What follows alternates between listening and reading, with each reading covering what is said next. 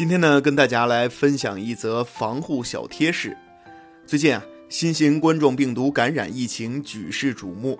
世界卫生组织呢，在二零二零年一月十二号发布了针对疑似新型冠状病毒感染造成严重急性呼吸道感染的临床处置指南。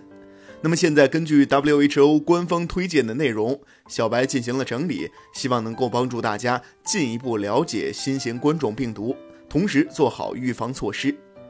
首先，我该怎么做才能保护自己？相信这是很多朋友们非常关心的问题。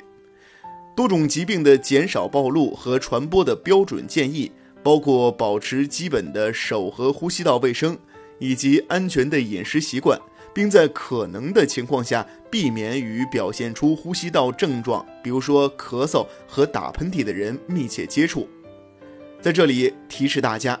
出门戴口罩，勤洗手，咳嗽或打喷嚏的时候捂住口鼻，将肉蛋彻底做熟，避免与呼吸道感染患者密切接触，避免近距离接触野生动物或活牲畜，不要随地吐痰，不要去人多的地方凑热闹。